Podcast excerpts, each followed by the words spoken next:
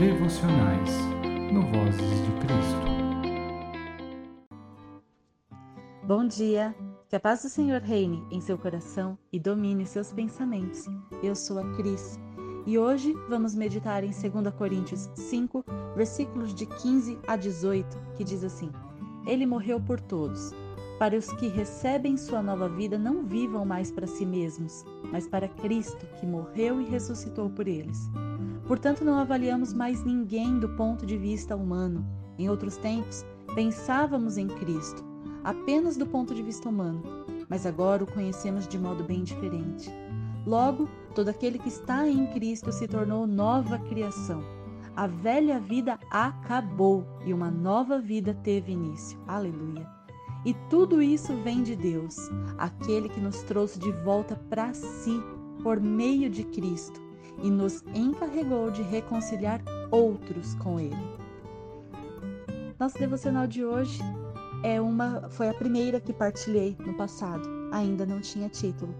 Hoje eu intitulo ela como A Nova Vida. Nos olhos do Senhor encontramos paz. Essa condição se apresenta com a plenitude de todos os demais sentimentos e condições que a vida pode precisar.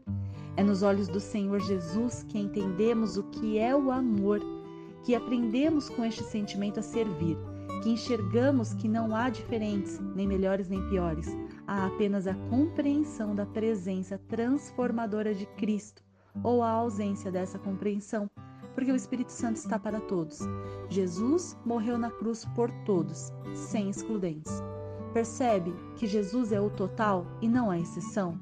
Percebe que na palavra dele todos têm espaço dentro do seu sacrifício e isso nos torna iguais perante o seu amor? E isso comprova o fato da inexistência do merecimento? O que difere os homens é a escolha que fazemos enquanto carne, dentro da nossa liberdade, se escolhemos ser luz ou trevas nesse mundo, se optamos por ouvir e nos redimir ao nosso Senhor e Salvador, ou buscar outros elementos ou divindades variados na intenção de nos achegarmos ao Criador. O amor de Jesus estabelece uma conexão com o Criador. Ele se apresenta a nós como o caminho, a verdade e a vida. Aleluia! E esses atributos nos completam diante de uma existência que foi feita por Deus e para Deus. Sem essa premissa, não temos o significado, caminhamos a ermo, ao acaso. Nosso objetivo enquanto cristãos é simples: é viver com gratidão, com alegria pela salvação com disposição e com olhar empático.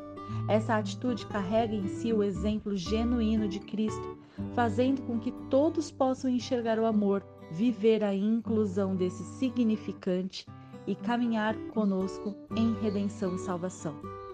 Não há fórmulas mágicas, mas a presença que completa o nosso ser está disponível para nos ouvir, auxiliar, guiar, e isso nos traz paz e alegria. Que tal hoje iniciarmos este dia com gratidão e expressarmos esse sentimento em oração? Obrigado por estar conosco até aqui.